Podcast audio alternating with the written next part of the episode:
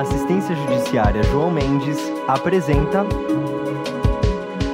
a J Podcast.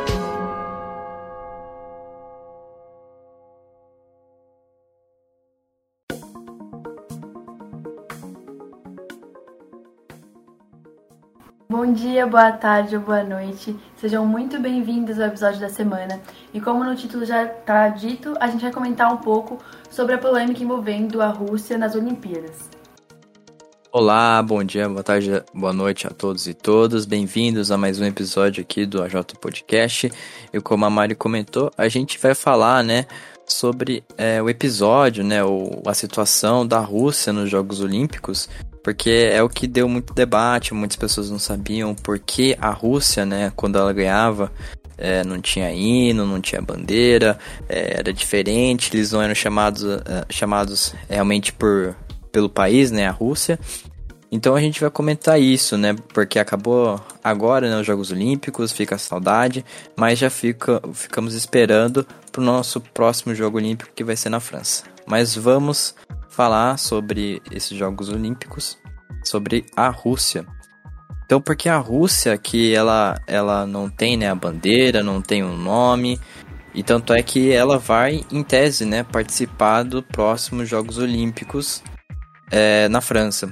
Porque o que aconteceu é um escândalo que começou em 2015, quando surgiram evidências de casos de doping em massa no esporte do país na Rússia. Em 2019, a WADA, né, a Agência Mundial de Antidoping concluiu que os, os russos alteraram dados labora laboratoriais sem autorização, então plantaram evidências falsas e apagaram arquivos conclusivos de possíveis casos de doping, e tudo isso patrocinado pelo governo local.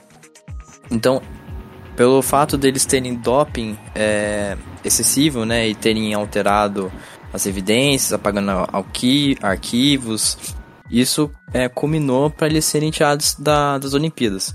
Mas isso só até as Olimpíadas é, de 2022, que seria é, a Olimpíada de Tóquio e as de inverno que também vão acontecer.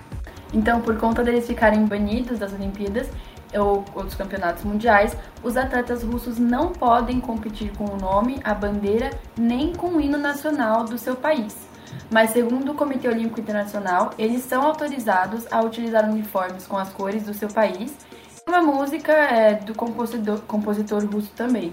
E os atletas que estão permitidos a participar das Olimpíadas são aqueles que não, então, não estão envolvidos né, com os casos de doping. Lembrando também que em 2012, em Londres, eles foram acusados e receberam algumas sanções por conta né, desses casos de doping também.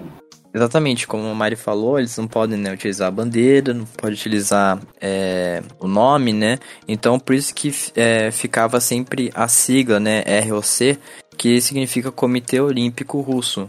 Então, por isso que muitas pessoas não estavam entendendo é, o porquê, qual, qual, era o país, né, em tese, mas é, é que era a Rússia, só que era é, os, os atletas, né, que tinham que, que demonstraram que eles não estavam envolvidos com aquele problema de outros atletas russos que é, utilizaram do doping. E para quem não sabe, doping esportivo é o uso de substâncias não naturais no corpo para melhorar seu desempenho de uma forma artificial. Eles, os atletas acabam utilizando né, esse doping esportivo, essas substâncias, então. Eu, basicamente é o uso ilícito de substâncias, hormônios, medicamentos, é, como artifício para ganhar competições. E o que complica para determinar se um atleta usou ou não doping é que muitos trocam a urina ser examinada por a de outra pessoa, é, sem resquícios então, de medicamentos ou drogas. Por isso, os comitês esportivos internacionais agora também pedem o DNA da urina quando necessário. E para o doping não deixar traços, muitos atletas deixam de usar as drogas no período de competição, mas já foram beneficiados por seus efeitos antes. Então, alguns campeonatos também começaram a realizar os testes ainda no período de treinamento para tentar evitar, né, controlar um pouco mais essa situação. Perfeito, Mari. E como já comentou, o doping, ele ele é ruim, né, para a competição, porque coloca o, o, atleta em um momento muito melhor do que o resto, né? Então isso é problemático. E também é, não só alteram a urina às vezes, mas muitos é, atletas utilizam o doping, mas eles, eles param quando chegam. Eles param um pouquinho antes quando chega a fase de testes. Então, para isso, a, a agência, né, a, que eu vou falar agora, que é a, a WADA, ela ela tem tá tendo uma técnica de mesmo quando tá em fase de treinos, antes mesmo da fase de testagem, eles estão pegando diversas pessoas para ver, sabe, se, se tá realmente tudo certo, tudo bem, para é, tirar esse é, essa técnica que eles sempre fazem de um tempo antes parar, porque eles, eles sabem exatamente quando não vai mais ter, mas mesmo parando, ele ainda o corpo se fortalece e mesmo assim o doping continua, só não mostra nos, é, nos resultados.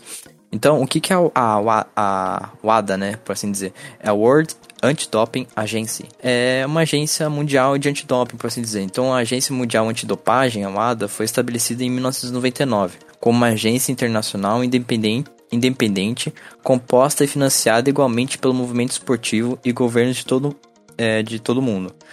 Então, suas principais atividades incluem pesquisa científica, educação, desenvolvimento de capacidades antidopagem e monitoramento do Código Mundial de Antidopagem. O documento que harmoniza as políticas antidopagem em todos os esportes e em todos os países. A história da agência, por assim dizer, é depois dos acontecimentos que abalaram o mundo do ciclismo no verão de 1998, o Comitê Olímpico Internacional decidiu convocar uma, uma conferência mundial sobre o doping, reunindo é, todas as partes envolvidas na luta contra o doping. E os estimulantes legais né, que atletas olímpicos podem usar sem serem pegos no antidoping são algumas substâncias como a cafeína, é, que já não são proibidas pela OADA, pois não, não atendem né, aos três critérios necessários para entrar na lista de substâncias banidas pela organização, que seria melhorar o desempenho competitivo, violar o espírito esportivo e representar um risco para a saúde dos atletas, porque quanto mais, mais substâncias né, você usa, você pode é, causar um risco à própria saúde do atleta para né, alcançar é, o, o, pico máximo, uma explosão assim enorme para ele poder ganhar as medalhas e coisas do tipo. E outras ainda não são proibidas, ainda que melhorem né, o rendimento e possam ser receitas por, receitadas por médicos. Essas estão na lista do Programa de Monitoramento de 2016 da WADA. É, que também foi o comentado, né, da jogadora brasileira, a Tandara, que realmente, porque ela foi testada, acho que pertinho ali e é, tem substância, teve uma substância que parece que o médico receitou, que deu para ela, mas mesmo assim é, foi considerada como um doping. E só fazendo um adendo no que o Fabrício comentou aqui, a lei que trata sobre o antidoping no Brasil é a Lei número 9615, de 24 de março de 1998. Ela criou o Conselho de Desenvolvimento do Desporto Brasileiro, CDDB, cuja atribuição é expedir diretrizes para controle de substâncias e métodos proibidos na prática desportiva, como está previsto em seu artigo 11. Diante do que a gente falou é, sobre o doping, né, a WADA, a agência né, antidopagem, é, o que a gente pode esperar da Rússia é ela voltar né, na, na próxima Olimpíada é, né, com sua bandeira, sua bandeira né, é, do seu próprio país, com o seu hino, hino é, e não acontecer outro é, escândalo né, de doping ou acusações que né, não foi o que aconteceu né, por enquanto nesses tempos com os atletas que representaram né, o comitê é, da Rússia.